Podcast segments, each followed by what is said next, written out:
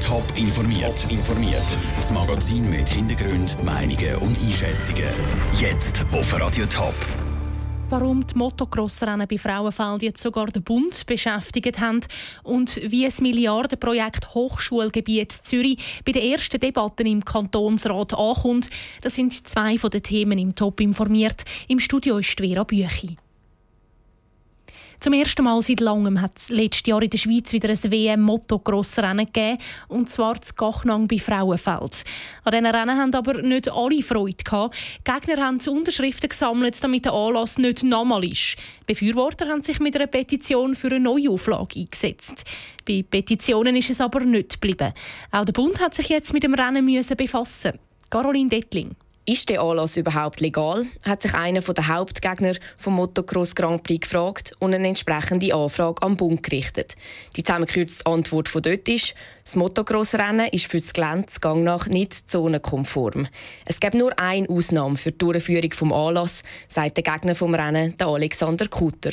Die Bewilligung darf nur erteilt werden in den Landwirtschaftszonen, vor allem noch in einer wertvollen Fruchtfolgefläche, wie das ja hier der Fall ist, oder? Wenn wichtige Interessen vorhanden sind, oder? Und solche Interessen sehe ich eher im Rennen nicht.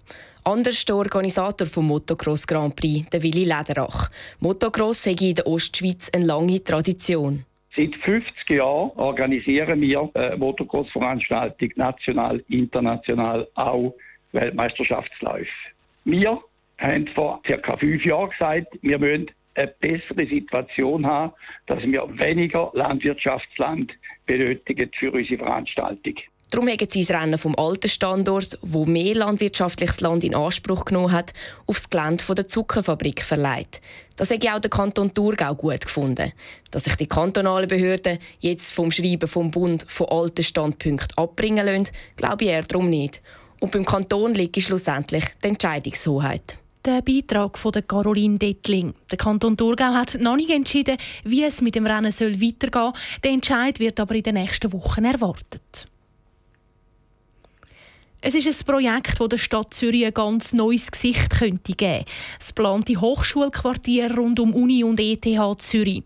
Sagenhafte 4,5 Milliarden Franken rechnet der Kanton Zürich für das Projekt. Unispital, Uni und ETH sollen mehr Platz bekommen, auch dank vielen neuen Gebäuden. Jetzt ist das Projekt in den Kantonsrat gekommen und hat damit den ersten Härtetest müssen bestehen.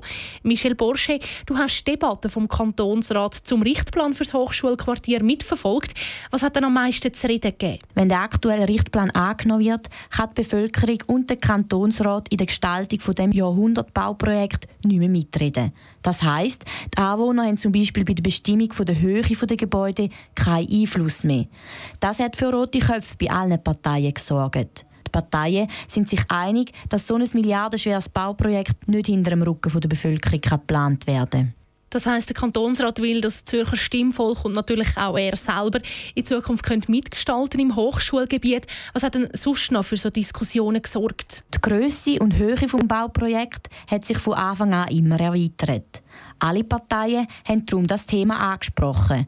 Bei den bürgerlichen Parteien wird vor allem die Höhe der Gebäude kritisiert. Konkret fordert die FDP eine maximale Höhe von 508 und die SVP von 512 Meter über Meer. Die Fläche vom ganzen Bauareal hat außerdem für Gesprächsstoff gesorgt. Das, obwohl der Regierungsrat die Fläche seit dem ersten Richtplan schon um 10% reduziert hat. Die Abstimmungen zu den einzelnen Vorstößen laufen noch. Danke Michel Bursche direkt aus dem Kantonsrat Zürich. Der Kantonsrat steht aber insgesamt hinter dem Projekt Hochschulquartier. Es ist nämlich auch darüber abgestimmt worden, ob der Richtplan ganz soll beerdigt werden und das hat der Kantonsrat klar abgelehnt. In gut zwei Stunden geht im Bundeshaus die Frühlingssession von National- und Ständerat los. Und sie steht ganz im Zeichen der Altersvorsorge. Die Altersreform ist nämlich das grösste Geschäft auf der Traktandenliste. Aber in den nächsten drei Wochen werden auch andere Themen diskutiert. Franziska Boser. Ständerat und Nationalrat müssen sich in den nächsten drei Wochen einigen. Wie kompensiert man die Renteneinbußen in der zweiten Säule?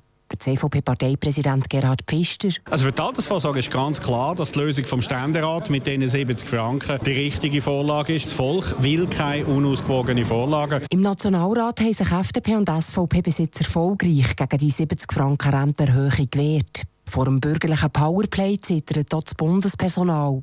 50 Millionen Franken sollen zusätzlich gespart werden. Schlicht nicht möglich, sagt SP-Nationalrätin und Präsidentin vom Personalverband vom Bund, Barbara Gysi. Es ist schon lange eine auspresste Zitrone. Die Leute arbeiten mit sehr viel Druck. Vielleicht muss man jetzt einmal aufzeigen, was passiert, wenn man die Arbeit nicht mehr macht.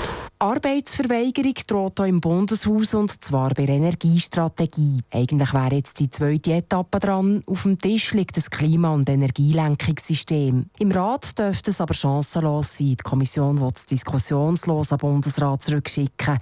Der FDP-Nationalrat Christian Wasserfallen sagt, das Lenkungssystem sei von Anfang an falsch gewesen. Und jetzt hat man plötzlich kalte Füße bekommen, weil die Rechnung müssen jetzt gezahlt werden mit dem zweiten Paket.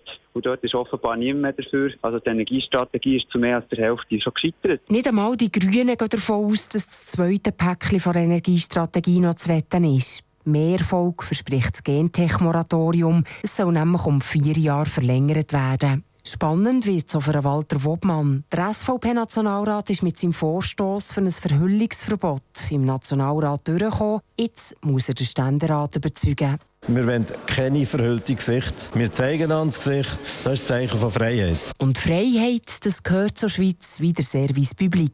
Ob man dafür allerdings muss Beilage zahlen muss, das wird in dieser Session noch mal grundsätzlich diskutiert. Auf dem Tisch liegen noch Beilageinitiativen und der Service Public Bericht. Franziska Boser mit dem Überblick über die Frühlingssession im Bundeshaus. Top informiert, auch als Podcast. Mehr Informationen gibt's auf toponline.ch.